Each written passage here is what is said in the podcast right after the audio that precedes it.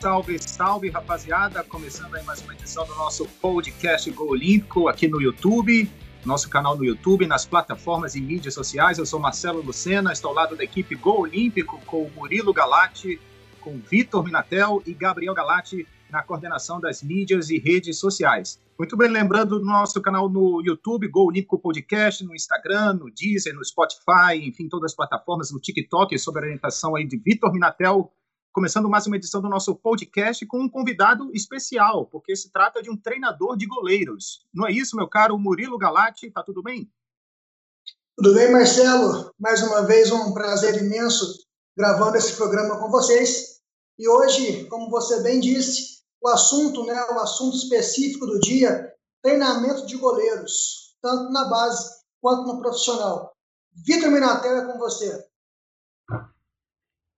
Um abraço a todos, um abraço Marcelo, um abraço Murilo. E hoje temos mais uma fera aí da bola, né? O Eduardo, treinador de goleiros do Sub-20 aí da seleção brasileira, passou por grandes equipes também. E é uma honra tê-lo aqui. Como você está, Eduardo? Se apresente aí para a galera. Tudo bem? Bom dia, boa tarde, boa noite para quem estiver nos ouvindo nesse momento aí. Muito obrigado pelo convite aí da, do Olímpico Podcast. Vai ser um, um grande prazer poder bater um papo sobre principalmente aquela, aquele assunto que eu sou apaixonado, que é o treinamento de goleiros, mas de futebol como um todo também. Muito bem, show de bola. Eduardo, muito obrigado mais uma vez por aceitar o convite do podcast do Olímpico. Eu queria que tu fizesse uma trajetória aí, uma breve apresentação do teu currículo no mundo do futebol, tua experiência acadêmica, enfim, como é que está a tua função hoje? Certo. É, tudo, acho que começou mesmo com aquele sonho de criança, né? Eu apaixonado pela posição goleiro, é, na minha infância vi Tafarel é, ser decisivo numa final de Copa do Mundo e, e eu muito criança tinha esse sonho, né, de, de, de ser um atleta da posição. É, eu não tive uma carreira como atleta profissional, né, só como nível amador mesmo, e mas de alguma forma é, o meu sonho era trabalhar com isso, era trabalhar com essa posição. Então, já que me faltou talento para um lado, a gente segue para o outro, é, tendo que aliar é, juntamente dos livros, né? Como a, gente, como a, gente, brinca, eu peguei os livros mais cedo do que o, do que o normal. E eu inicio minha faculdade muito cedo também, com 17 anos, né? E com 19 anos eu já tenho a minha primeira experiência como preparador de goleiros no, no Esporte Clube Internacional, nas escolas de futebol, na verdade, do, do, do Inter aqui de Porto Alegre. E então foi muito bem precoce assim a, a nível de, de, profissional, né? De, de, como preparador de goleiros. É, eu fico no internacional por 11 anos, onde eu passo por todas as categorias, inclusive no profissional em 2010 eu tive uma oportunidade de ser auxiliar, na época era o Klemer, o treinador de goleiros, né, na, naquele ano em que o Pata Botanziera era o goleiro. Depois eu retorno para a base, onde eu fico até 2018. É, eu vou para o Figueirense Futebol Clube, onde eu trabalho na categoria profissional eu recebo as minhas primeiras convocações como preparador de goleiros de clube e também convocado. Assim que eu saio do Figueirense, eu assumo essa função como observador técnico específico para goleiros, para seleções de base, então monitorando e observando goleiros da seleção olímpica para baixo, né? E aliado a isso também convocado, né, e participando das convocações da seleção sub-20. É, foi um breve resumo bem rápido, mas com bastante história dentro dela. É, e um profissional tão jovem, né, Murilo Galá? Eduardo Melgarejo, de 33 anos, o gaúcho, aí, o treinador de goleiros. Com certeza, uma trajetória brilhante, né, Marcelo? Em tão pouco tempo de idade, de profissão, vamos dizer assim. É, o Dudu, né, posso chamar de Dudu, eu conheci aqui em Guaxupé, quando o Internacional de Porto Alegre veio participar da Taça BH de futebol júnior, né? E Guaxupé foi uma das sedes e a esportiva de Guaxupé, a equipe que eu trabalhava, enfrentou o Internacional naquela ocasião. E, né, esperando começar o jogo, aquecimento, a gente bateu um, um papo rápido, né, e depois o Dudu foi crescendo, e até falei com ele, parabéns pela, pela trajetória, Dudu, em tão pouco tempo, né, porque eu falo de 2016 isso, e cinco anos depois você chega na CBF. Então é muito legal ver essa evolução. Vitor Minatel. Bem. É, a história do Eduardo aí, sensacional. Gostei bastante. Você vê que ele saiu de baixo e atingiu um nível muito alto, que é o sonho de bastante preparador de goleiro, que é um dia estar tá na seleção brasileira. E a minha primeira pergunta que eu faço para ti, Eduardo, é quais que são as habilidades específicas que um goleiro precisa ter? Que você vê assim diferente, que o goleiro tem que ter? É, se, se você fizesse essa pergunta 10 anos atrás, a resposta seria diferente. Né? De repente, há 10 anos atrás, eu falaria somente de ações defensivas né? e daria pouca importância para ações ofensivas.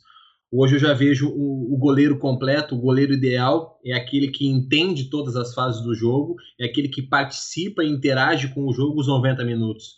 Né? Ele, ele tem a sua função que ela é determinante proteger a meta, né? mas também há ações que são predominantes, que seria o jogo ofensivo.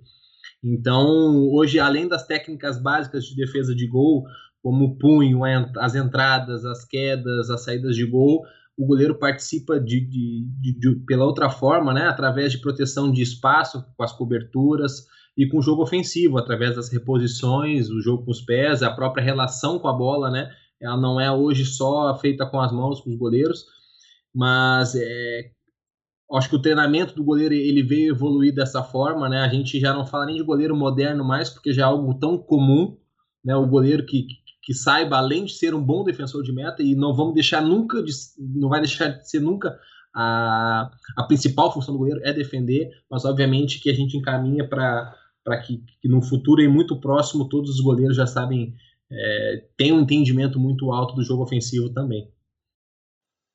Então, eu concordo. Eu trabalho com o Sub-13 hoje da Internacional de Limeira e a gente já no Sub-13 já trabalha isso com os goleiros também. Nós temos o preparador de goleiro, que é o Murilo, que é muito bom, por sinal, e ele já trabalha é, fases defensivas, ações defensivas sendo construídas, é, ações ofensivas sendo construídas lá de trás junto com o goleiro, né, a construção da jogada. Eu acho primordial isso também. É, já pegando um gancho aí, que você pode falar sobre o Alisson e o Ederson, que são os dois goleiros aí da seleção é, que são indiscutíveis, né? Agora temos o Everton, tá aí, tá já num nível muito alto também, já tá para ser é, convocado para a seleção brasileira 2022, provavelmente. E você pode falar da saída de jogo deles e eles debaixo do trave. É, eu acho que principalmente é, eu vejo os três num, num, grande nível. Óbvio que, que Alisson e Ederson já conseguiram provar a, a nível mundial esse, esse, esse alto desempenho deles, é, principalmente pelo, pelo tempo que eles estão jogando já na, na Europa e participando de competições de, de altíssimo nível. Mas são três atletas extremamente inteligentes e eu acho que isso também já conta bastante. Eles já são mais proativos a gente já não fala de goleiro somente reativo, que espera a bola chegar ou que simplesmente transfere é, os problemas para o resto do jogo. São atletas que assumem responsabilidade, têm uma boa interpretação de, de, de estrutura, de jogo, é, entende bem os momentos para aplicar determinado tipo de, de, de, estratégia, de tática. A gente fala muito da tomada de decisão, né? E eu vejo que são três atletas extremamente táticos Lembrando né, que a tática é todo aquele processo mental que antecede a técnica, então não basta eles serem ó, muito técnicos, ser ótimos defesa de meta, se eles não sabem quando utilizar aquilo ali. Né? Eu vejo o Alisson hoje como um atleta técnico refinado, né, tático também e proativo. Né? O, o Ederson, de repente, um pouco menos refinado só, mas a diferença é, é, é muito, muito baixa mesmo, mas também altamente tático e proativo. Hoje os dois estão muito, muito bem inseridos num contexto é, de jogo da, da, equipe, né, coletivo. Eu acho que o Brasil ainda está tá se encaminhando para algo desse tipo, de modo que, que a gente tenha realmente os goleiros inseridos dentro do, do contexto do jogo. E eu não vou falar de modelo, mas de jogo mesmo, de contexto. Muitas vezes ele pode não participar tanto ofensivamente, mas ele tem funções que são primordiais é, sem bola também. É, Dudu, você no começo falou assim como a gente dá uma, uma risada no começo, né, Vitor? Porque assim, do, dos 20 que nós entrevistamos, 19 falam que queriam jogar futebol, não conseguiram e foram estudar. Então, assim, a gente percebe que isso é uma, uma geral, né, Dudu? A gente não consegue jogar futebol profissionalmente, o sonho de criança, então vamos estudar para tentar trabalhar nessa área de outra maneira, né? Então, eu acho bem bacana isso. Todo mundo que fala, a gente dá uma risada, porque é de praxe. E Você falou já do nível dos goleiros, o que precisa para avaliar, avaliação de um goleiro, mas me conta um pouco da, da, do seu lado pessoal. Você citou no começo da entrevista de Cláudio André Tafarel, né, grande referência do futebol mundial nos anos 90 e 80. Hoje você, como treinador de uma seleção brasileira, em algum momento acabou encontrando o Tafarel, ou não encontrou, mas sempre está ali perto, sempre vê ele de perto. Qual é a sensação disso, Dudu? Qual é a emoção em cima disso? E que você espelha no Tafarel para fazer o seu trabalho em cima? Conta um pouco para a gente disso. É, não, é, eu, já tive outros contatos com o Tafarel, principalmente alguns eventos, cursos, assim, mas sempre naquele aquele contato de, de, de fã e ídolo, né? Então, é, obviamente eu tenho aquele registro fotográfico, isso aí é inevitável, tenho réplica de camiseta, tenho autógrafo, e, e, obviamente que o meu sonho como, como profissional do futebol era assim um dia chegar na seleção brasileira. É parte de um sonho realizado, porque obviamente que, que, que o, o almeja uma seleção principal. Né? Eu acho que é o sonho de todo profissional do futebol. E se não for, tem algo estranho. eu penso dessa forma. Eu acho que o cara tem que realmente sonhar em estar na seleção brasileira, numa seleção pentacampeã. Então, eu não moro no Rio de Janeiro, que é onde fica a sede da CBF, né? Até eu moro na mesma cidade que o próprio Tafarel, mas a gente não tem tanto contato, não, né? A seleção principal a seleção de base, ela tem um contato muito mais próprio, muito mais próximo entre os treinadores. No caso, entre o André Jardini o professor Tite e seus auxiliares, o Paulo Vitor, que é treinador da 17 e seus auxiliares. Lá na sede da CBF, a, o departamento de seleções são salas das categorias de base e sala da categoria principal, que são muito próximas e todos têm um contato muito natural. Né? Isso, não, isso só facilita os processos das, das, das seleções. Então eu não tenho hoje um contato em relação profissional com, com o Tafarel. Né? Já nos encontramos em algumas ocasiões assim, mas ainda tivemos pouco tempo, principalmente por causa da pandemia, né? que, que até a questão da sede lá tem alguns alguns critérios de protocolos assim para ter o menos gente possível na hora da, da, das reuniões. Então, quero, obviamente, aproximar esse contato, mostrar hoje o que eu venho fazendo a nível de seleção de base ali, para que, que ele tenha conhecimento, sim. Com certeza ele está vendo tudo né, que está acontecendo, assim como o Tite também vê. Sem dúvida é, eu, eu, até gostaria de citar uma situação interessante, que, que é a questão do Léo Link estar treinando hoje com a seleção principal. Quem acompanhou o goleiro Léo Link, sub-20 do Atlético Paranaense, ele foi é, convidado para completar os treinos até que o Everton e o Ederson chegassem na, na Granja Comari para completar.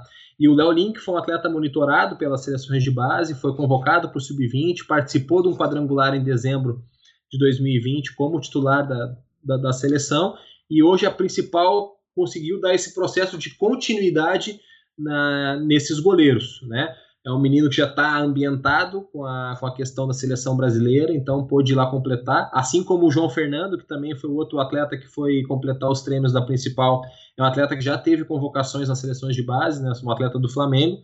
Então, por mais que a gente não tenha tanto contato, as coisas realmente vão, vão se encaminhando para isso. Com certeza.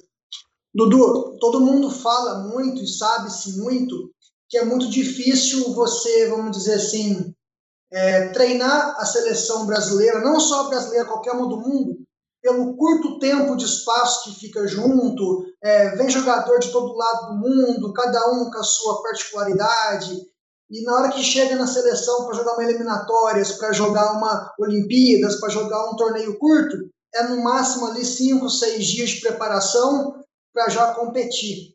É, qual que é a dificuldade com os goleiros também em cima disso? Não, ótima pergunta, ótima pergunta, porque eu acho que deve ser a dúvida de muitos e uma dificuldade que a gente tem. É, como período de preparação normalmente envolve uma data FIFA, por exemplo, são cerca de, de 10, 11 dias, tu tem desses 10, 11 dias 5, 6 treinos com dois jogos. Tem questão de equilibrar cargas inicialmente, então o atleta vem do seu clube, muitas vezes vem 24 horas de um, de um, de um jogo. O caso do goleiro, fisiologicamente, tem um desgaste menor, mas que também se respeita essa carga de, de jogo. O fisiologista do clube, então, ele mapeia toda essa questão de, de, de volume de carga aguda e crônica que o atleta chega na seleção brasileira, que aí ele vem para o campo E na seleção brasileira eu gosto de falar que não se, não, não se treina, não, eu não estou ali para treiná-lo no, no, sentido de, de estar ensinando a ele questões técnicas, né? É feito todo um monitoramento antes do período de treinamento, justamente para a gente ser o mais objetivo e mais assertivo na hora de convocar um atleta que esteja o mais adaptado possível para o modelo de jogo. Hoje, os três treinadores das seleções de base, o André Jardine, Paulo Vitor e o Dudu Patetucci, esses três têm os seus modelos muito bem definidos de jogo, e nisso eles têm quais as funções que os goleiros têm que executar dentro desse modelo. Então, boa parte desse mapeamento, dessa prospecção e observação de atletas é muito focado naquilo que os treinadores querem.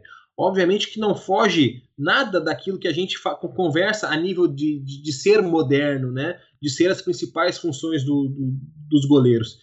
Então, nesse período de treinamento, é muito mais voltado para questões é, voltadas ao modelo, né, voltadas ao contexto que o, que, o, que, o, que o treinador quer. Então, eu crio situações de jogo, crio questões táticas, dou indicadores e norteadores de jogo para ele em relação ao, ao, contato com a primeira linha de quatro.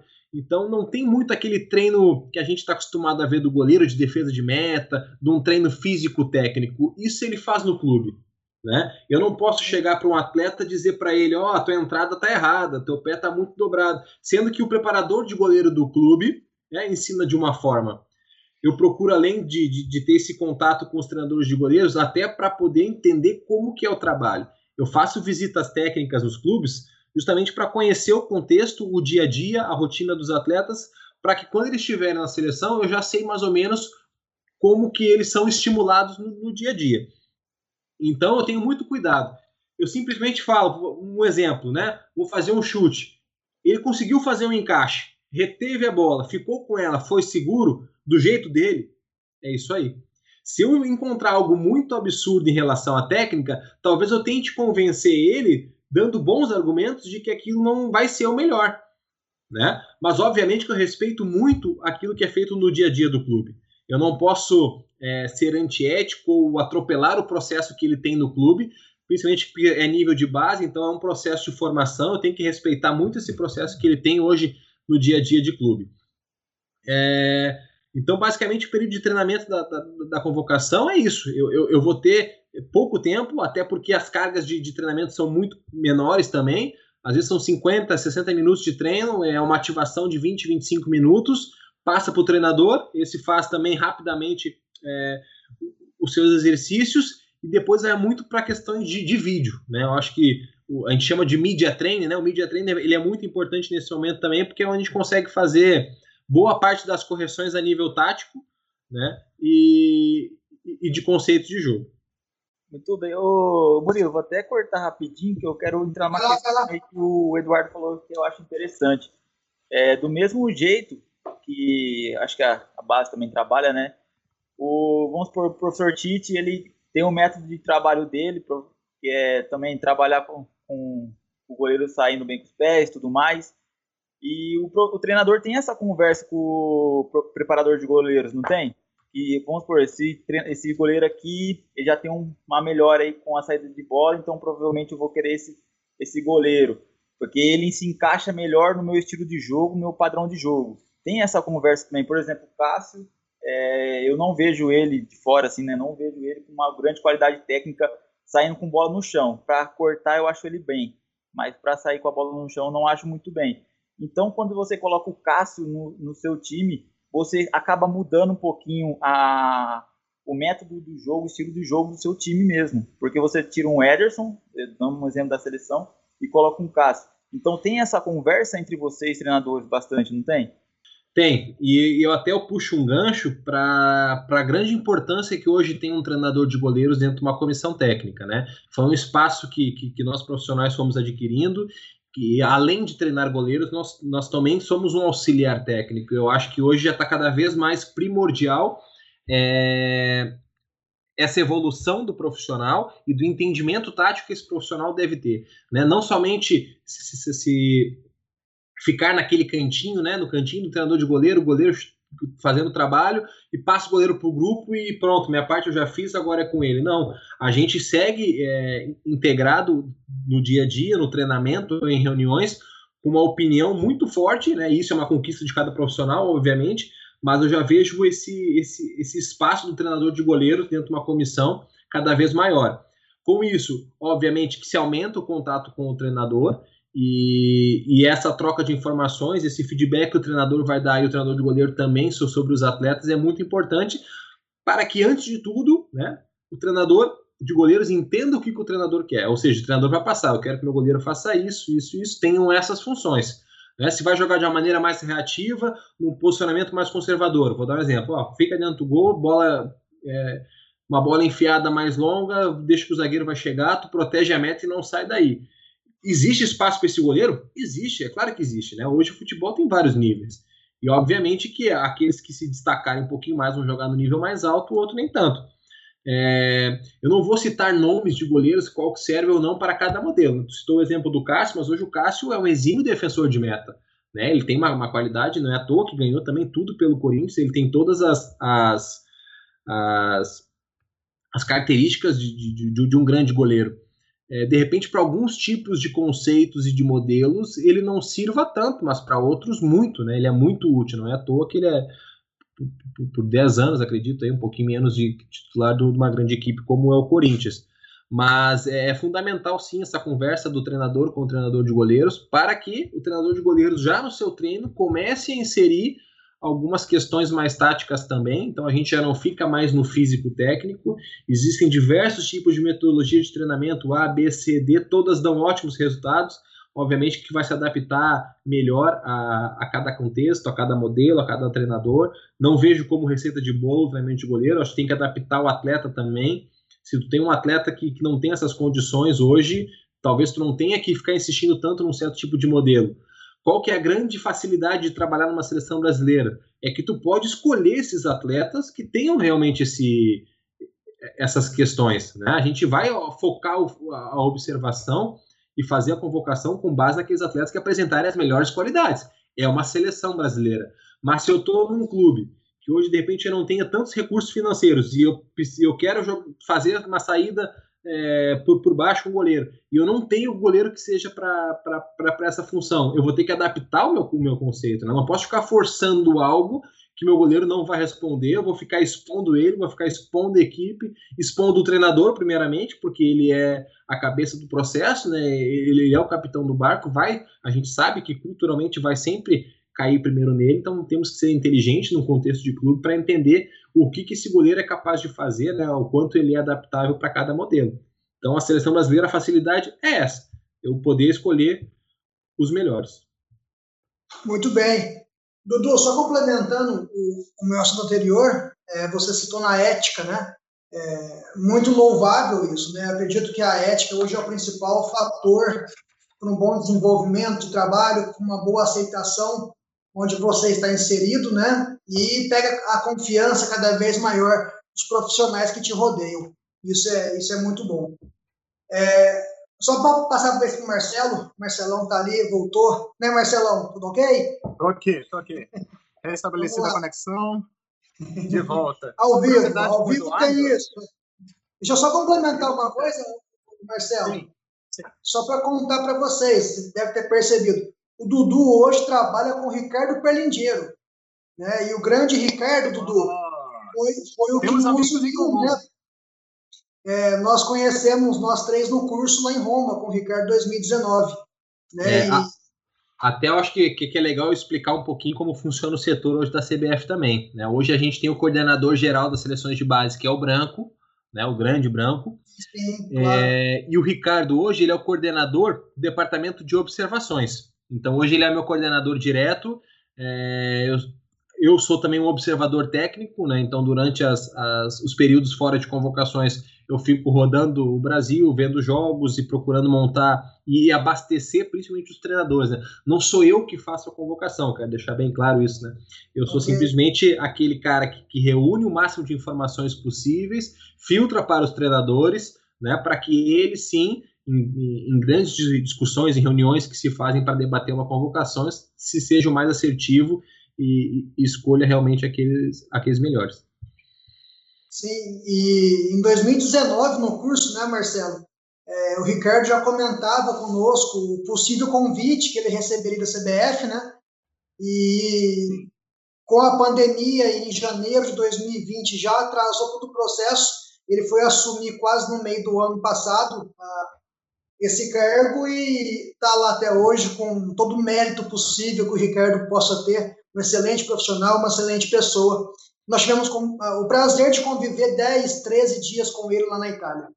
Ah, legal. Não, eu, eu aprendo muito com ele, até comentou sobre o curso que ele fazia é, todo mês de dezembro, né, que infelizmente a pandemia acabou atrapalhando, é um excelente, um excelente profissional com uma grande experiência, inclusive na, no, no Roma, com, com, os cursos da UEFA, eu procuro sempre aprender o máximo possível com ele. Sem dúvida, bom aprendizado. É. Marcelão, fica à vontade.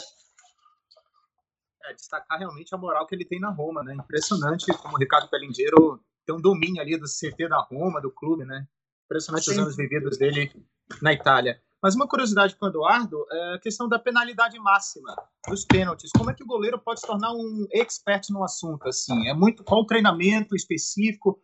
Tu acha que a responsabilidade é toda do batedor, porque o tamanho do gol é enorme ali, né? Mesmo assim, o batedor tem horas, situações ali que treme, fica nervoso. Eu estava até assistindo o filme do Badio, que estreou essa semana na, Netflix, e revendo o pênalti de novo.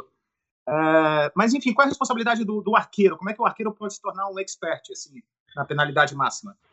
Eu acho que é uma soma de, de várias... É, de várias coisas. Primeiro, uma questão intuitiva muito grande e experiência, que eu acho que vai contar também. Né? Um goleiro que tenha passado por mais situações de, de, de decisões por pênaltis, de situações sob pressão, ele vai corresponder cada vez melhor. A gente sabe que, que, que a tomar decisão ela é altamente influenciada pelo número de vezes que tu passou por aquilo. Né?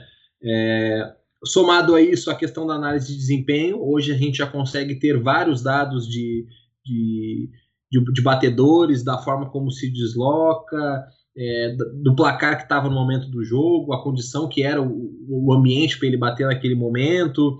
É, então a gente consegue abastecer o goleiro com esse nível de informações e eu acredito muito nessa questão intuitiva dele também. Né? Obviamente, eu até vou contar uma situação interessante. Uma vez com o Denis, ex-atleta do, do São Paulo, que está no Gil Vicente, agora em Portugal, trabalhava com ele no Figueirense. A gente foi para um jogo contra o Ercílio Luz pelo Campeonato Catarinense. E eu sempre discutia as questões dos pênaltis, mostrava vídeos, eles recebiam pelo celular também, e antes do aquecimento dava uma revisada, e naquela questão, nunca me esqueço, o atacante era o Lima, e ele sempre batia cruzado, sempre. O percentual de cobranças cruzadas era muito maior, muito maior mesmo. E eu passei essa situação para o Denis, e é com ele, a decisão é totalmente dele. Eu não posso entrar no campo e nem vou ficar gritando, Denis, lembra daquela situação? Não. Naquela ocasião, o, Lima pega, bate um pênalti chapado, ou seja, no canto esquerdo dele, e ele reage e defende o pênalti. Ou seja, ele foi contra a análise de desempenho, né, e mesmo assim teve sucesso. Então foi uma questão intuitiva dele muito forte, né, de, de, de dessa defesa de pênalti. Então eu aliado à experiência que tem o Denis também, então eu, eu, vejo que é uma, uma situação que, que não é somente por uma situação, por uma, por uma ocasião, né? Ah, é só análise de desempenho que, que, que vai ajudar o goleiro, ou é só intuição. Eu, eu, prefiro que ele utilize dessa questão de alma de goleiro, de sentir, de tentar perceber, às vezes até de induzir o próprio atacante para algo, né? E somada à análise de desempenho. Os 90 minutos é com ele lá dentro, lá. É, eu lembro muito até da questão de intimidação, né? O Dida, né? Como os batedores né, sentiam peso de ter o Dida ali no gol. Anos mais atrás eu lembro do Tapa Penales, o Goicoechea também, que teve uma fama Argentina na Copa do Mundo. A própria decisão de 94, com o Tafarel também sendo decisivo. 98 também, na decisão na das semifinais da Copa do Mundo. Enfim, grandes goleiros realmente especialistas na penalidade máxima. Mas, Eduardo, a questão é assim, qual é que está, na tua visão, a preparação de goleiros no Brasil em relação ao mercado exterior? Porque, assim, na CBF tem os cursos de aperfeiçoamento, né? Mas tem a licença? É, eu não sou a melhor pessoa para falar sobre a CBF Academy e suas licenças, mas o que, que hoje tem para treinador, treinador de goleiros, né? Até antes da pandemia, vamos dizer que estava uma situação mais normalizada. Teve o primeiro curso em 2016 de treinamento de goleiros para categorias de base, né? e 2018, se não me falha a memória, teve é, o curso de treinadores de goleiros para profissional, para categoria profissional. Hoje não é uma licença, algo que, que os clubes exigem que o, que o preparador tenha. Né? Eu acho que, que a CBF Academy vem brigando por isso, para ter uma, uma licença chancelada assim mundialmente. Né? Ainda não, não, não chegou a esse nível, como a UEFA hoje conseguiu na Europa é, obrigar os clubes né, que, que têm os cursos em determinados níveis. É, eu vejo que a nossa escola brasileira é uma, uma, uma escola de, de, de, altíssimo nível de treinamento de goleiro. A gente está num processo de transição de uma escola analítica, tecnicista demais, né, físico-técnico, passando e acompanhando esse, essa evolução do futebol para algo mais tático, né? E que, mas quando eu falo de tático, eu quero sempre que, que, vocês entendam como algo cognitivo, que a gente que pense que o atleta não seja só um reprodutor de técnicas, né? Mas que ele seja é, altamente inteligente, pensante, que ele consiga é, relacionar bons processos cognitivos com o processo motor. Né, que ele não fique só no processo motor, que ele seja só técnico, né, mas que ele seja também um atleta que, que entenda todas as fases do jogo, saiba suas funções, interprete espaço, interprete estruturas, é, enxergue antes, né, o olhar antes eu acho fundamental. A gente falava muito para isso para o volante, para o meia, né, que tem aquele, alguns falam pescoçar, checar, né, hoje o goleiro usa isso aí também num jogo apoiado sob pressão. Então, eu acho que a escola brasileira está se adaptando muito bem a isso. Não é à toa que a gente tem grandes goleiros né, é, a nível europeu, cada vez mais cedo tem ido. Pô, o ano passado foi o, o Marcelo Pitaluga, né, em 2002 do Fluminense, foi para o Liverpool. É, teve o Gabriel Pereira, se não me engano, estava na Lazio foi emprestado para alguém. Tem o Brasão no Oviedo, tem o Fusato na Roma, é, tem o Luiz Lúcio no Famalicão, Denis, é, nível profissional tem um monte de gente aí, Pazinato, é, o próprio Neto do Barcelona, pô, vou falar, são, são muitos nomes que o Brasil hoje também exporta para para a Europa, né? Eu acho que o Alisson só perdeu essa maior venda de, de, de, de um goleiro na história para o goleiro do Chelsea, não? Foi isso? Foi, foi do Chelsea o, o Peter, é, não, esqueci o nome dele, mas ele acabou que está na reserva do Chelsea hoje. É. Kepa. Kepa. Kepa. É isso, é isso aí. Mas até então era do, do, do brasileiro Alisson. Aliás, por falar no Alisson, ele decidiu rodadas atrás um jogo no campeonato inglês que ele foi até a área adversária, os 49. Como é que funciona isso? O preparador de goleiros deve, deve adorar, mas o treinador vai loucura, né? Uma situação dessa. Olha, né, naquela situação que eu acho que era fundamental e decisiva para o Liverpool, né, conseguir aquela vaga para a Champions League, eu acho que, que o Klopp também é, abriu mão de ser tão é, seguro naquele momento e, e, liberou. Eu acho interessante que eu gostaria de, de, compartilhar uma situação que hoje a seleção brasileira, durante a pandemia, os treinadores se reuniam e começaram a, a, a criar um perfil do atleta da seleção brasileira, de base. Né? O que, que, deveria ter esse atleta, com base em todos os atletas que passaram, usando até grandes nomes da, da da história do futebol brasileiro, da seleção brasileira, quais eram as características que, esse, que, esses, que esses, atletas tinham, Cafu, é, o, o, próprio Tafarel, o Daniel Alves, esses caras que foram realmente vencedores com a seleção brasileira, que, que características eles tinham? E não só técnicas, mas também a nível de comportamento e, e tática também. Na, na questão do goleiro, se decidiu escrever todas as funções que a gente acha que um goleiro tem que executar todas mesmo, todas, todos os tipos de passe, os tipos de defesa de meta, as questões de, de controle de espaço e zona, as abordagens um para um, inclusive numa bola parada ofensiva, o cabeceio. Né? Por mais absurdo que seja, não, não, não me entendam mal, não é algo que vai ser treinado, né? mas é algo que volta e meia pode vir a acontecer. E a gente tem muitos casos de goleiros que foram, segundo numa situação realmente já quase perdida, foram lá e conseguiram fazer o gol. Né? Às vezes a gente aparece muito mais aqueles que fazem o gol do que aqueles que foram para a área e acabaram de repente sofrendo gol ou que nada, nada aconteceu. É raro o goleiro conseguir cabecear. Normalmente ele fica até mais visado e melhor marcado naquela situação. O Alisson até ficou bem livre, né? Por um momento, quase que um jogador do Liverpool, não lembro quem, atrapalha ele, assim, mas ele consegue realmente fazer o gol. É, e ele acho que a, a, carreira dele já provou isso. Ele tem algo muito mais forte ali. Ele tem é, é iluminado assim. Acho que aquele gol ali serviu muito se relacionou, inclusive, à, à perda do pai que ele teve é, meses atrás. Então, é, eu, eu, achei muito legal. É um cara que merece muito sucesso, né? Foi formado nas categorias de base do Inter. Eu não cheguei a trabalhar com ele, ele estava sempre uma categoria acima, conforme eu fui subindo, ele foi também. Então, é um atleta que merece, conheço, sei que do, da, tamanho do coração e da pessoa que ele é. Aliás, foi um golaço, encabeçada com o estilo do Alisson. Aliás, uma família de goleiros, né? Que o Muriel também é, é irmão dele, enfim. Uma família de goleiros do Rio Grande do Sul. Meu caro Vitor Minatel. Tudo bem, Marcelo. Então, o Eduardo estava falando aí de alguns nomes aí do futebol brasileiro que são goleiros hoje. E realmente a escola brasileira de goleiros é muito boa. Muito se fala que o Neymar é o único craque diferenciado da seleção brasileira, mas eu acho que não. Eu acho que nós temos é, o Alisson, que o Alisson e o Ederson, que são goleiros de top 3, é, no mínimo ali, os melhores do mundo. Então a gente tem três goleiros ali de seleção que são excelentes. A gente, se for lembrar um pouquinho, tem o Dito, tem o Rogério Senna e o Marcos, né, de 2002. Em 2006 a gente também tem o Dida e o Rogério ali que, que fazem sucesso. Se for lembrar lá atrás, aparecem vários nomes o... como o Tafarel. A temporada que o Júlio César fez na Internacional. Júlio César. Então, eu acho que uma escola que de goleiros muito boa é o Brasil e pouco se fala. É, falando aí em escola de, de, goleiros, né, pegar um engajamento aqui, uh, o Marcelo falou do, do, futuro aí do Brasil, né? O, o, Eduardo falou um pouquinho de goleiros diversos aí. Eu quero saber um pouquinho do futuro do Brasil em questão de goleiros. No sub-20 que você tem hoje, é, você acha que podemos esperar ainda essas escolas subindo em alto nível?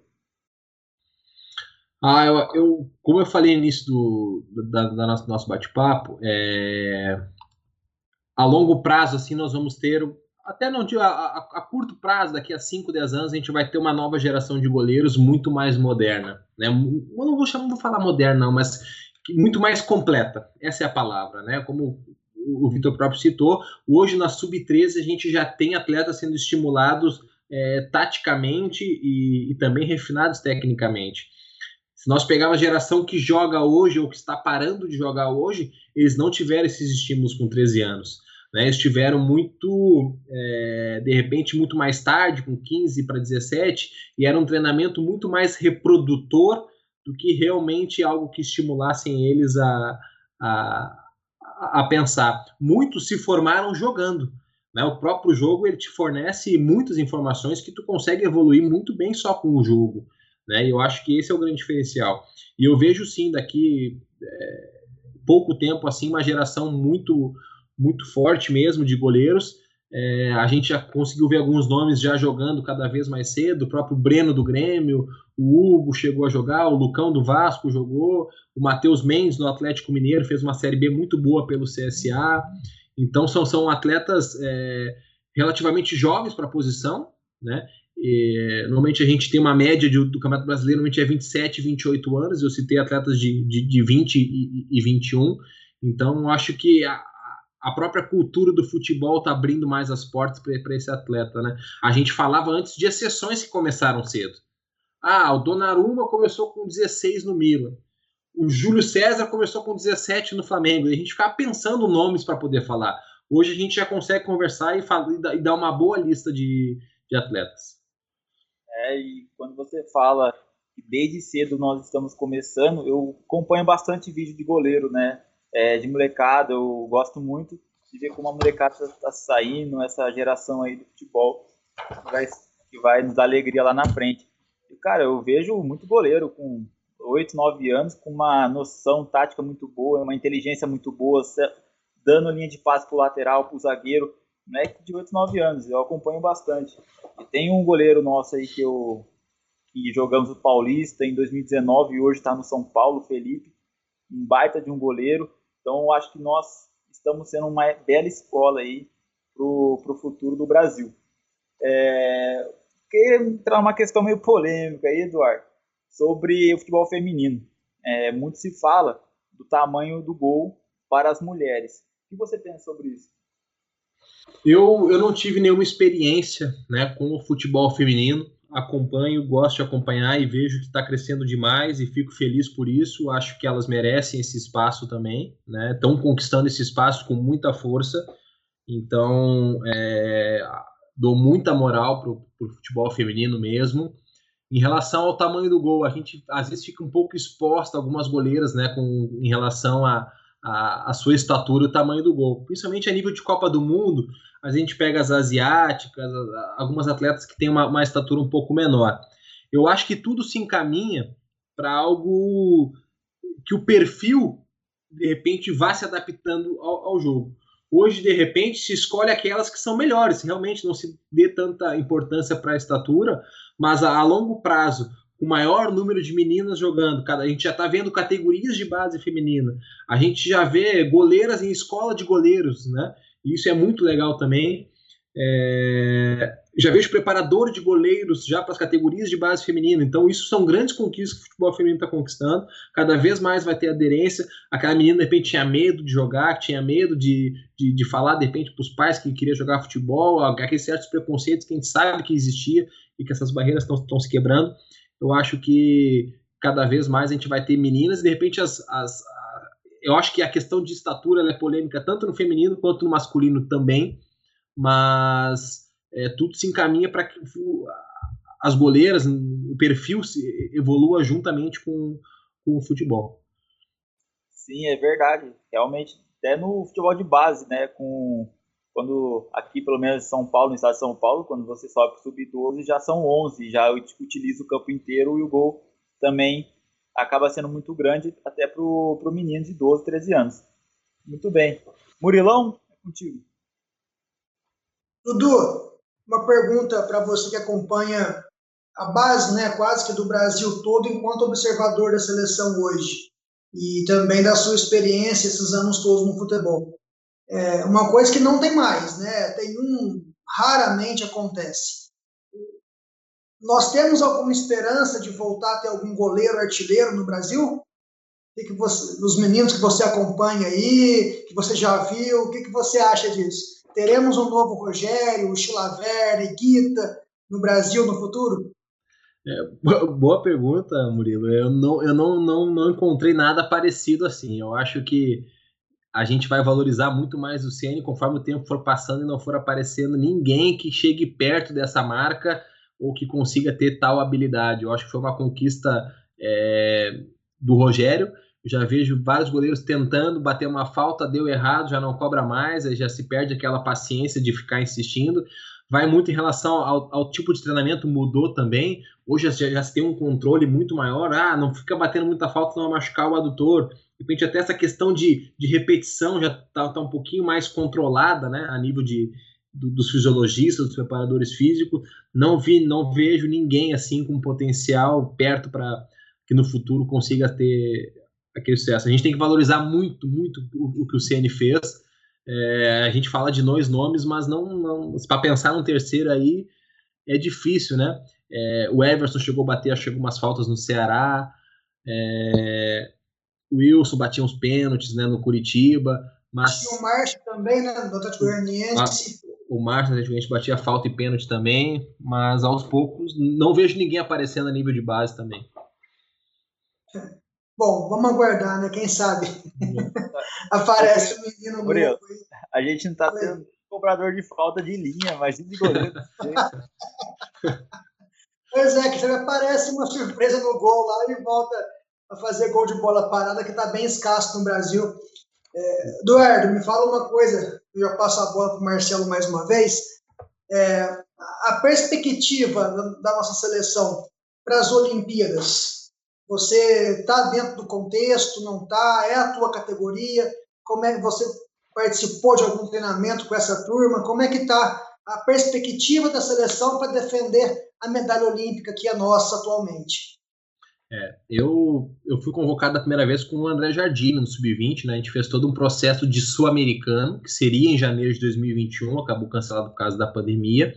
E o Jardim também é o treinador das Olimpíadas. Né? O preparador de goleiro da seleção olímpica é o Rogério Maia, do Atlético Mineiro. Mas, como ele tem a demanda de clube que é muito alta, eu auxilio ele nas observações desses atletas e fico abastecendo o, o Jardim constantemente com, com, com, o desempenho atual desses, desses, desses goleiros.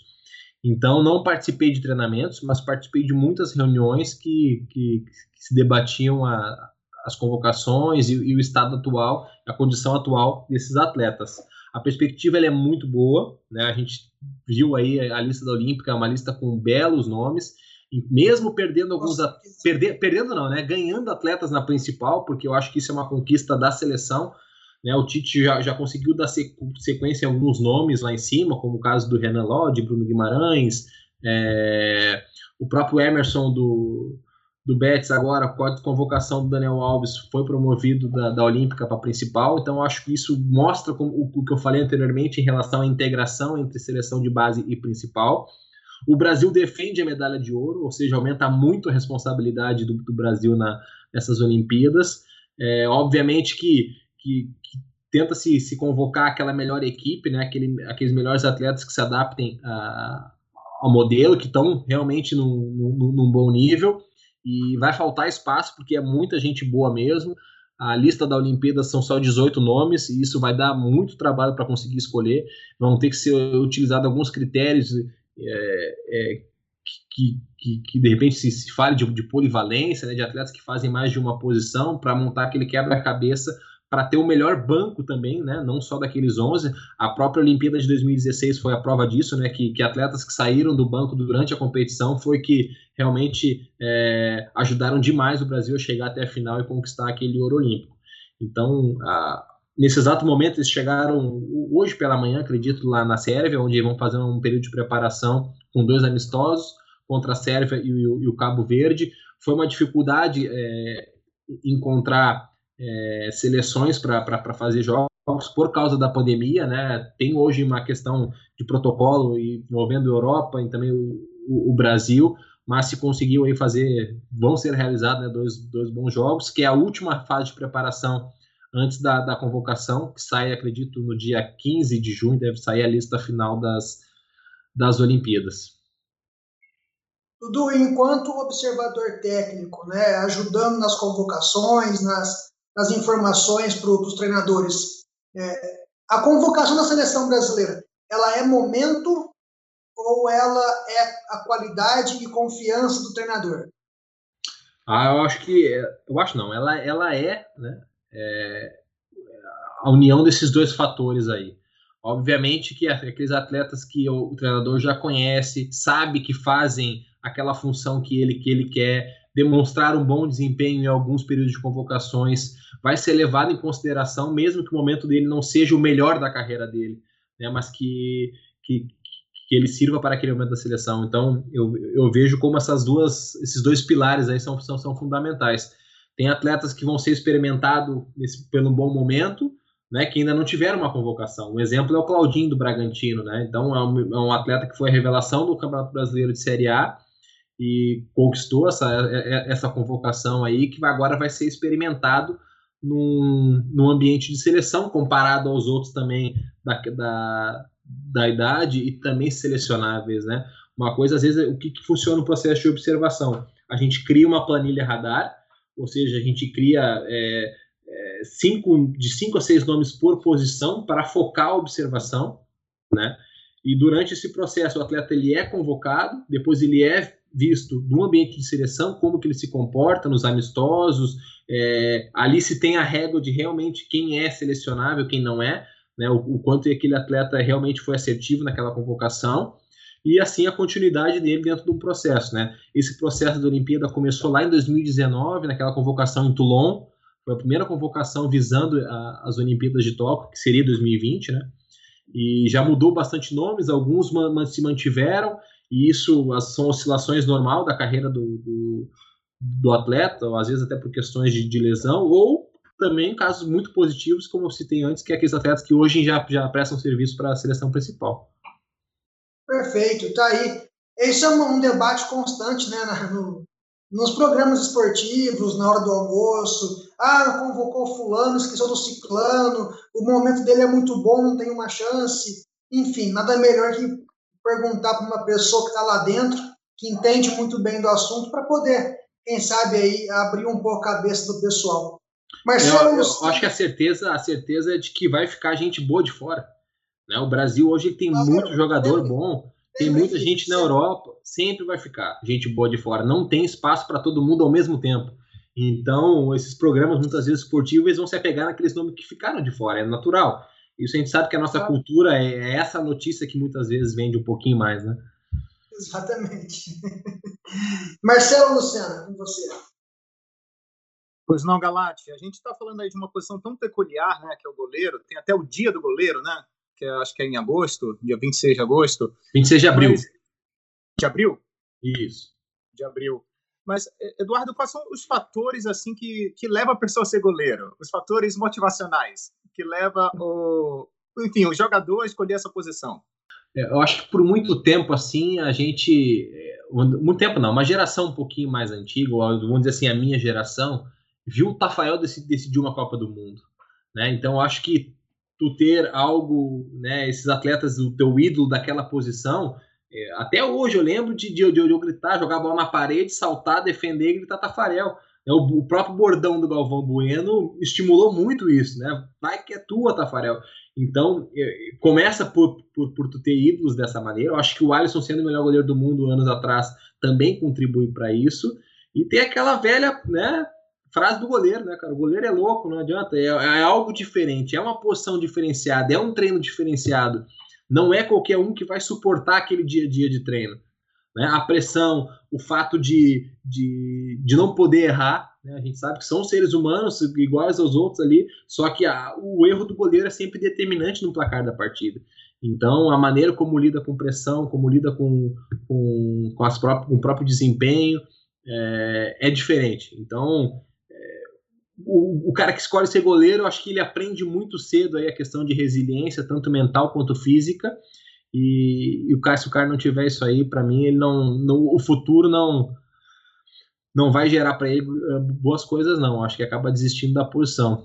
Tem exemplos muito legais assim de atletas que eram de linha e acabaram se tornando goleiros. O próprio, vou dar um exemplo do Adriel, do Grêmio, que agora é seu terceiro goleiro profissional, teve convocações para o Sub-20, né? Um, é um goleiro é, muito promissor da, do, do, do, Grêmio, e ele foi lateral direito, se não me engano, até os 14 anos.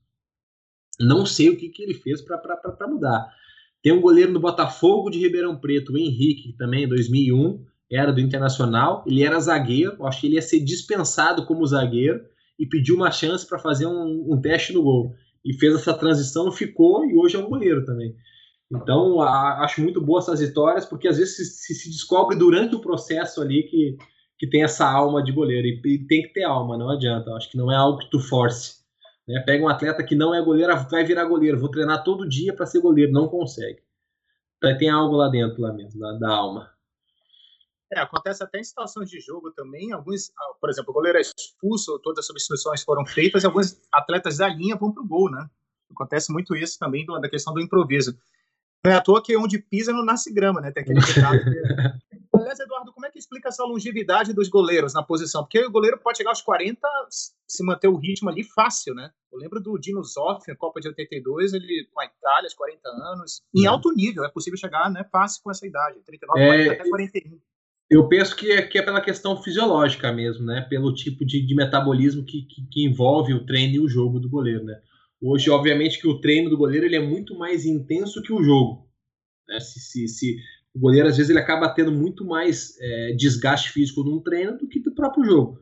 Salvo exceções de que eu até vou, vou complementar falando do que, que hoje o, o, goleiro vem executando dentro de uma partida, mas o atleta de linha eu acho que por ter mais questões é, de contato físico, mais traumáticos, mais mudanças de direção, eu acho que de repente nesse nível assim é, explica um pouquinho essa longevidade dos goleiros. Mas eu estava falando de desgaste físico de goleiro em jogo. Se nós colocasse um GPS em goleiro 20 anos atrás, né, que talvez nem tivesse esse dispositivo tão pequeno para colocar no, atleta, ele percorreria cerca de 2,5 km, 3 km por jogo. Hoje a gente já tem goleiros que percorrem distâncias muito maiores, ou seja, já se aumentou o, o desgaste, mas diferente do que é o treino. Hoje um goleiro faz linhas de passe, ele compacta com, com, a, com a equipe, ele sobe junto com a primeira linha, né, ele realiza coberturas, ele tem sprints, coisas que antes não, é, não eram uma, funções do goleiro, somente exceções que, que faziam. É, o treinamento também ele deixou de ser aquele treinamento estafante de que se a perna inchou porque o treino foi bom. Hoje é um treino muito mais otimizado, é um treino com controle de volume, de densidade e intensidade. A gente sabe que, que a questão do goleiro hoje é uma, um metabolismo é, anaeróbio alático dentro do jogo, né? ações de curta duração e alta intensidade, mas muitas vezes o treino é, são, são, é, um treino lático, ou seja, produz aquele, aquele ácido porque são ações de alta intensidade por um, um tempo maior. O que, que eu penso sobre isso? Na verdade, são treinos que te preparam para o próprio treino. Pega um goleiro de categoria de base, vai ter um treinamento de finalização com o grupo. São 20 finalizando e 3 goleiros no gol, por exemplo. Obviamente que ele vai executar muitas ações, aquilo vai ser inespecífico do jogo, mas ele precisa treinar. Então, muitas vezes, o treino do goleiro prepara muito para ele suportar aquela, aquele treino, e obviamente que quanto mais repetir, melhor fica. Então, por isso que, que, no jogo ele tem que estar tá pronto. Né? Eu acho que esse é meu pensamento sobre o, sobre o treino do goleiro. Não, não acredito em, em, em, grandes séries, né? Antes se fazia com 8, 10 bolas, né? 8, 10 repetições. Hoje já também se otimizou para de 4 a 6. Ou seja, eu vejo que o goleiro, para ele responder melhor é, a nível neuromuscular e a nível cognitivo, ele tem que estar tá sempre inteiro. Não adianta eu, eu, criar um treinamento que ele esteja fadigado, que ele se arrasta para fazer as defesas, porque no jogo ele não vai estar tá assim. Então não tem por que eu estimular, correr um certo risco, às vezes, com o próprio atleta de, de, de lesionar ou de, ou de, levar ele a uma fadiga, uma exaustão que, que não tem tanta necessidade. Eu acho que isso vem acompanhando, como eu falei, com a evolução, não só do treinamento de goleiros, mas com a evolução dos preparadores de goleiros. Vocês citaram da, da minha questão acadêmica, eu acho que cada vez mais aquele ex-atleta, e tem espaço para todo mundo, tem espaço para o acadêmico, tem espaço para o ex-atleta. Obviamente, o cara que tiver os dois é, vai ser um profissional mais completo. Né? Por exemplo, o, Tafarel, o Tafarel é o preparador de goleiro da principal. É, ele pode falar para o Alisson como é uma decisão de Copa do Mundo nos pênaltis. Eu não tenho essa informação, mas eu vou ter que estudar muito, eu vou ter que me preparar de alguma outra forma para compensar isso. E é o que eu venho fazendo desde então. Né? Eu não tenho. Ah, eu, pô, eu participei daquela Copa do Mundo, pô, se o Baggio vier, vier assim, tu faz assim. Não, eu não tenho essa informação para dar. Coisa que ele tem. Mas ao mesmo tempo eu procuro me, me, me dedicar né, em, em, estudando com livros, com estudo, com análises, com, com, próprios estágios que eu fiz bastante, com conversa com preparadores de goleiros mais experientes. Então eu fico sempre procurando é, é, me abastecer de um máximo de informações e por isso que eu acho que esse lado acadêmico aí profissionalizou bastante a nossa, a nossa área. Hoje o preparador de goleiro já tem que entender de treinamento físico, já tem que entender do, dos conceitos, dos princípios do treinamento esportivo, né? Que, que são vários e que eu acho que cabe naturalmente a preparação de goleiros. Acabei respondendo sobre a longevidade, mas fiz questão de, de, de levar esse gancho aí para explicar melhor.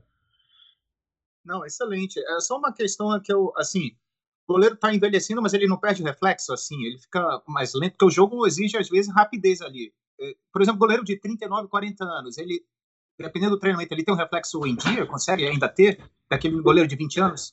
A, a gente sabe que, hormonalmente, né, falando, é, a, a, produção de testosterona vai baixando depois dos 30 anos, então é natural que ele tenha menos força, é, menos capacidade de, de, de produzir potência, de, de, manter massa muscular.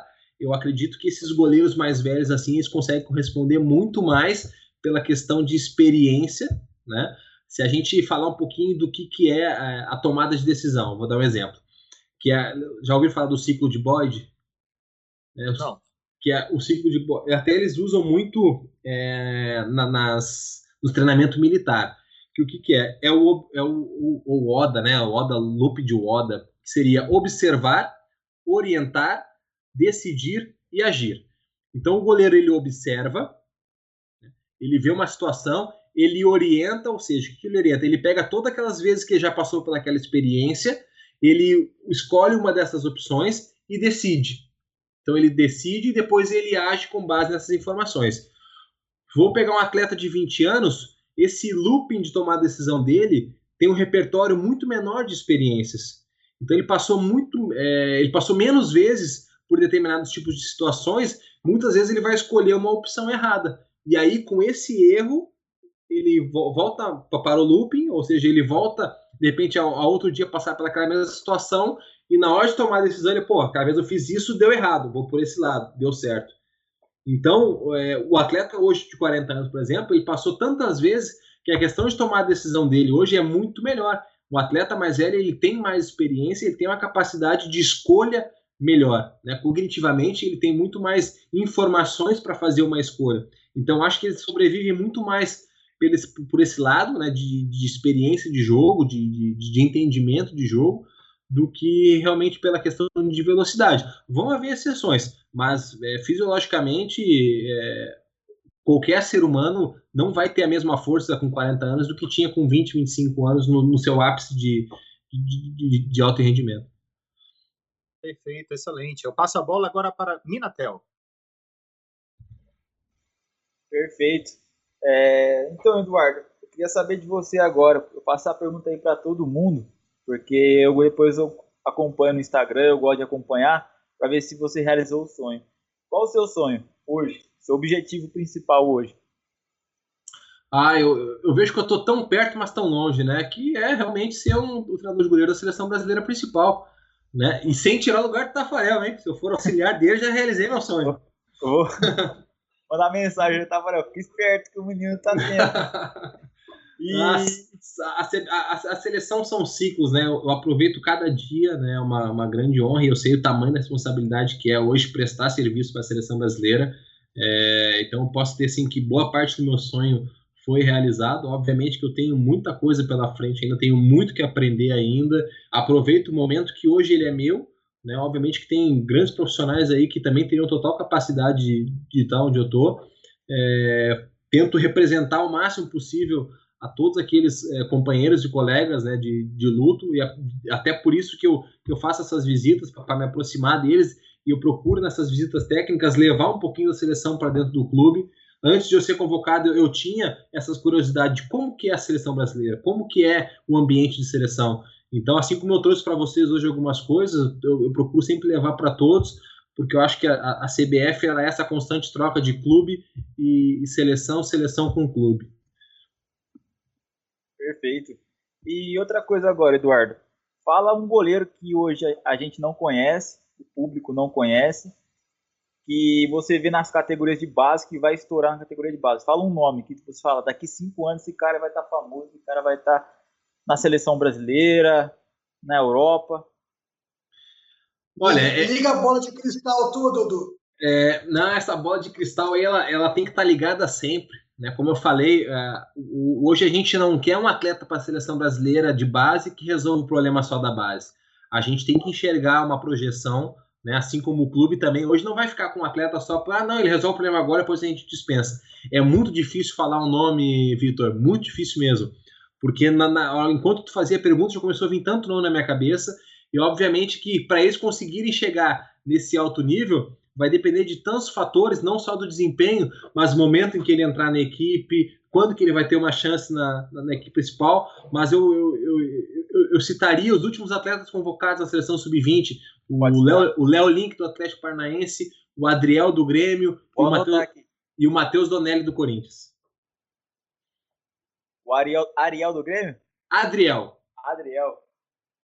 Perfeito. É, é isso mesmo, Eduardo. A gente já está chegando aí a mais de. Já chegamos, né? Mais de uma hora de, de entrevista, de resenha. É, o Murilo e o Marcelo provavelmente vão querer falar alguma coisa depois, mas eu já vou, vou me despedindo aqui. Agradecer a você por, por aceitar o convite né, do Murilo, que a gente no futuro aí vai resenhando bastante, que você consiga realizar o seu sonho, que é chegar na seleção principal, e acredito que vai sim, com muito trabalho, com muito estudo, como você mesmo falou. Eu desejo o melhor sempre. Um abraço, desde já agradeço bastante. Muito obrigado, Vitor. Obrigado mesmo. Eu agradeço muito o convite de vocês. Estou sempre à disposição. Fiquem muito é, é, livres para virem e, e, contar comigo aí para o que precisar. Valeu, valeu, Vitor. Muito obrigado pela participação. O, Dudu, para finalizar também a minha parte, para não prolongar muito, é, quando se vai fazer uma avaliação de um atleta de linha, uma observação, como vocês fazem, eu acho muito mais fácil, vamos dizer assim. Vou observar o volante. Ele pegou na bola tantas vezes, errou tantos passes, desarmou tantas bolas, enfim. já tem uma planilhazinha para seguir para observar aquele menino. E agora, o goleiro que você vai observar no jogo, vamos dizer assim, é, se a bola não chegar nele, ele não vai trabalhar. Se, se não tiver ataque, não tiver aquela coisa, como é que você observa esse goleiro no jogo? Qual que são os principais fundamentos ali para uma oportunidade que você tiver de observar ele, você vai falar, não, esse menino está preparado ele não está preparado? Ah, muito boa pergunta, Murilo. Talvez eu me estenda um pouquinho. É... Normalmente, o padrão ouro de avaliação, obviamente, que é em loco. Eu poder estar aonde está acontecendo o jogo. A visão da televisão hoje, em relação ao goleiro, eu perco o, a visão dele em muitos momentos. Então, a bola no ataque, ele não está mais no foco da câmera. Então, isso me tiraria algumas possibilidades de, de observação. Ele nunca vai, dificilmente um atleta monitorado vai ser observado somente uma oportunidade. Então, a gente tenta sempre ver mais de uma vez esses atletas. Mas, se você pensar, o atleta de linha, alguns estudos falavam que ele ficava dois minutos em contato com a bola. O goleiro é menos tempo ainda. Né? Mas hoje a gente já, já avalia tantas coisas sem bola do goleiro, o comportamento, é, postura, imposição, é, comunicação em loco com a pandemia dá para ver muito bem o nível da, da, da, da, comunicação, se ele é objetivo e claro naquilo que ele está querendo transmitir, é, se ele abre linha de passe, a posição de expectativa, né, as tomadas de decisão dele em relação, às vezes até de não sair é, é uma tomada de decisão pode ser certa e isso vai ser avaliado. Então tem muita coisa sem bola. Né? Então ele não precisa hoje ser muito exigido defensivamente, fazer muitas defesas para ele entrar de repente no, no, monitoramento ou no radar. Obviamente que vai chamar muito atenção por isso, mas dá tranquilamente para se observar um goleiro, mesmo que ele participe muito pouco. Né? Às vezes são questões simples de tomar decisão, de escolha, de critérios de passe, o lado que vai jogar, a maneira como se, se, se posiciona para receber uma bola, mesmo que não receba, mas ele era uma opção.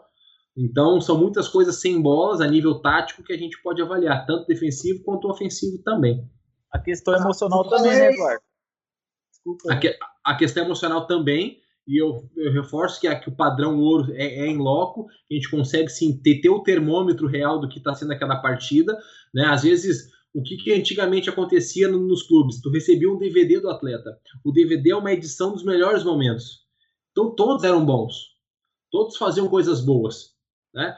Só que, obviamente, que nós, para termos real noção de quem é aquele atleta, precisamos observar ele também as coisas ruins. Que todo, todos são, principalmente a nível de base, estão em processo de formação, vão cometer erros, vão ter algo para ser refinado e melhorado e basta né, entender o que, que é que hoje falta nele ou o que, que não consegue é, executar a nível emocional. Então, boa parte das partidas que a gente consegue observar, é, e isso é um fator também é, a ser observado e também avaliado no, no, goleiro. É que nós vemos muitos aí que como trabalho na base, quando o goleiro aí toma um gol, um, acaba falhando no gol, é, às vezes o goleiro não tem emocional suficiente para se recuperar e depois acaba falhando novamente ou ficando nervoso quando a bola chega nele, é, espirra para qualquer lado. Então, o fator emocional também acho importante mas também é levado em consideração todos os, os, os, processos de transformação a nível de personalidade que passa uma criança e um adolescente, né? A gente não vai é, crucificar um atleta de 14 anos que falhou e, e, ficou nervoso. Isso é natural. Hoje em dia, todos nós, nós no emprego, lá, a gente erra, a gente fica nervoso com o erro. Obviamente que a gente já tem maturidade para resolver aquele problema e, e seguir trabalhando e entender que um erro acontece. Eu acho que o processo de formação vai dar isso para o goleiro né, vai ajudá-lo a, a, a, superar. O que não pode acontecer é ele errar numa partida, errar na outra, errar na outra, errar na outra e não, e não aprender com esse erro. Como eu falei do ciclo de Oda, né, é, é errar, acertar, e isso vai ser a vida do atleta para o resto da vida dele ali. Perfeito. É, eu comentei aquela questão da como que você avalia o goleiro, porque nas famosas peneiras, né, que que tem muito pelo Brasil afora, as avaliações, né, que o pessoal faz muito.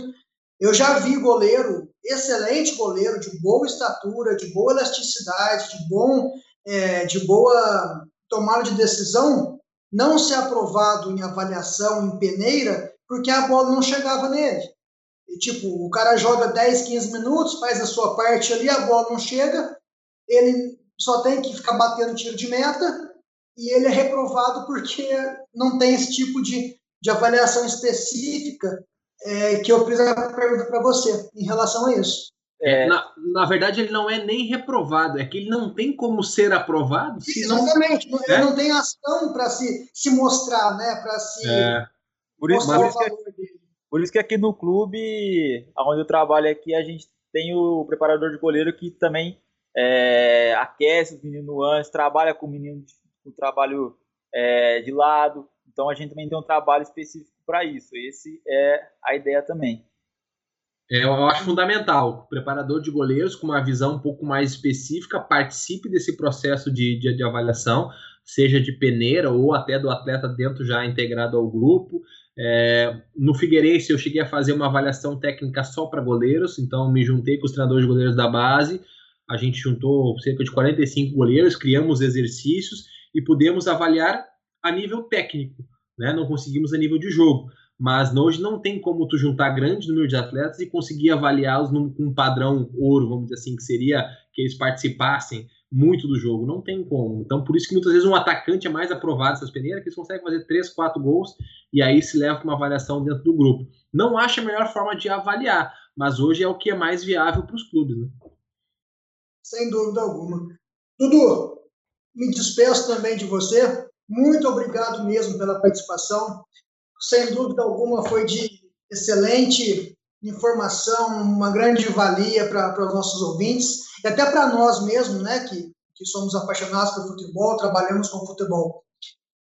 Sucesso a ti, né, que alcance seus objetivos, que consiga chegar no seu sonho aí. Sabe que estou torcendo por você aqui desde aquela vez. A gente fez uma pequena amizade, pouco contato, mas que sempre acompanha o trabalho um do outro. Então, um grande abraço a ti sucesso, boa noite para você e eu passo para o Marcelão fazer as últimas recomendações. Muito bem, então agradecendo o nosso convidado de hoje do podcast Olímpico, Eduardo Melgarejo, nosso treinador de goleiros aí da CBF. Eu queria deixar uma última questão, se, Eduardo, se tu acha que tem algum campeonato que se destaca mais na Europa para o desenvolvimento do goleiro, se tem uma liga mais específica, assim, que engloba todas as questões envolvendo a posição?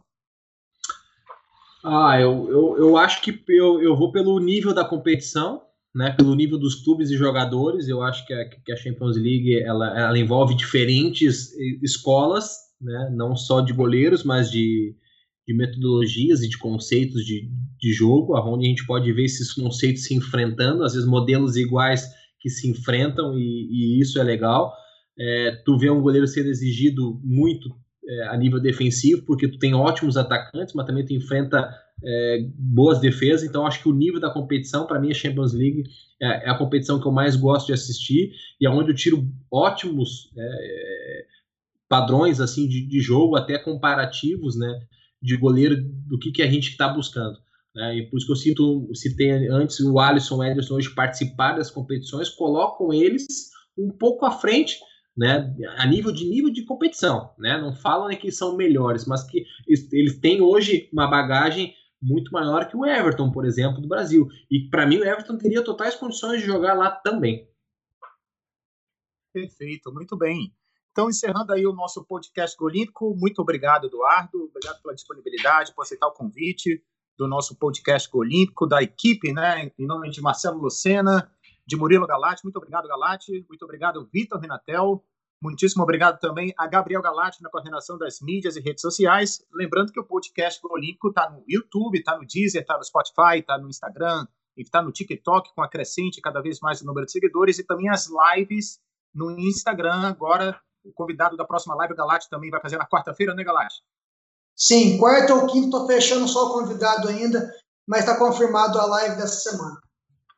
Muito bem, as lives agora no Instagram e tem mais novidades também ao longo aí do, do projeto Gol Olímpico também em todas as plataformas e redes sociais. Muito obrigado a todos, até a próxima semana.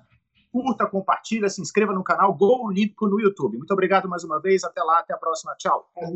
Um abraço. Tchau. Abraço a todos.